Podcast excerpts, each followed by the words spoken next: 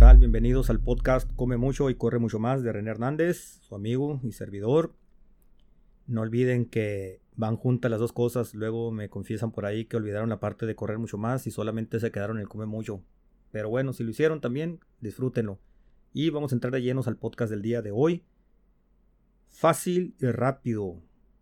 El camino del huevón. Les voy a decir algo. Fácil y rápido tiene que ser la preparación de una maruchan o el desarrollo de una bueno, no el desarrollo, más bien el uso de una aplicación, de un software, pero no el entrenamiento y el ejercicio. ¿Y por qué les digo el camino del huevón? Porque la gente espera siempre una gratificación inmediata con el mínimo esfuerzo y en el entrenamiento no funciona así, señores y señoras, damas y caballeros. Diría niños y niñas, pero los niños lo entienden más, son más pacientes aunque ustedes no lo crean.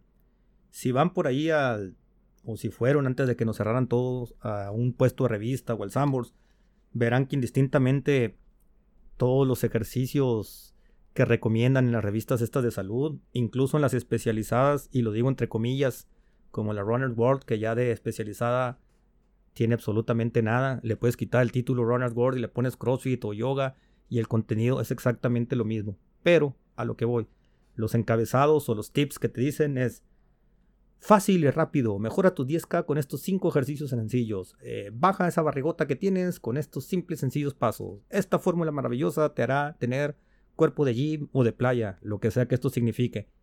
Y la verdad es que eso no es así. El cuerpo lleva semanas, oíganlo bien, semanas para realizar pequeños cambios a través de los estímulos del ejercicio. Realizar cambios interesantes o visibles, en el caso de los que se procuran a inclinarse por la estética o de resultados lleva meses y en la mayoría de los casos años, especialmente el tema de nosotros que es correr o de triatlón, lleva años para que una persona llegue a su madurez y ver los mejores resultados.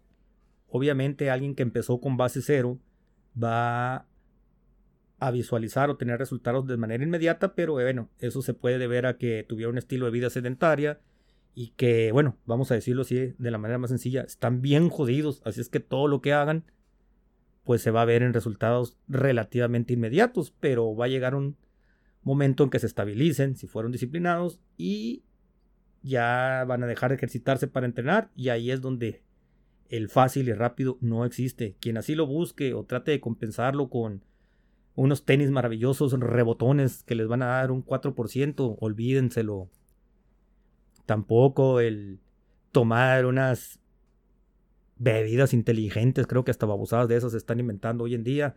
Y no sé cuántas cosas más. O el tilichero que se pongan de accesorios con el que crean que van a ser más rápidos con una prenda en especial. O el calzado, como ya se los dije ahorita. O el dispositivo. O, miren, no les miento. El otro día, bueno, ya no hace tanto, ¿no? Porque pasó hace rato, pero fuimos a correr a la pista y andaban por ahí unos chicos que se estaban tomando unas Power Gel ahí para hacer unas repeticiones de 400. O sea, por favor, ¿quién cree que va a rendir más con tomarse unas geles para hacer unas repeticiones de 400 metros?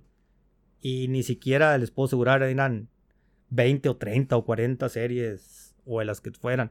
Seguramente eran muy poquitas las series y no se veía que estuvieran dando el 100%. Entonces hay que dejar de pensar en esta forma de ver el mundo, de querer todo rápido y fácil, porque además de que no es la fórmula del éxito y de lograr resultados, sí es la forma más rápida y fácil de que dejen de insistir o buscar los resultados, porque la decepción viene inmediatamente después de ver que no van a tener los resultados que esperaban, o resultados, ya dejen los que esperaban, en un tiempo considerablemente pequeño.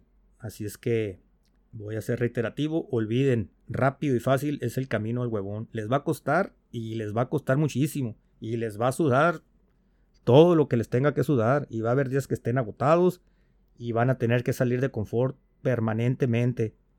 Esto no significa, y creo que en todos los podcasts voy a ser reiterativo eso, que en cada ejercicio tengan que estarse matando o esforzándose al máximo. A lo que voy es que cuesta un esfuerzo, tiempo, dedicación y paciencia. En el corredor de distancia o en el triatleta, la paciencia es clave para que lleguen a obtener sus resultados que definitivamente no van a ser ni rápidos ni fáciles, con excepción de aquellos que van empezando, como les digo, que tienen mucho que mejorar porque su base ni siquiera llega a cero.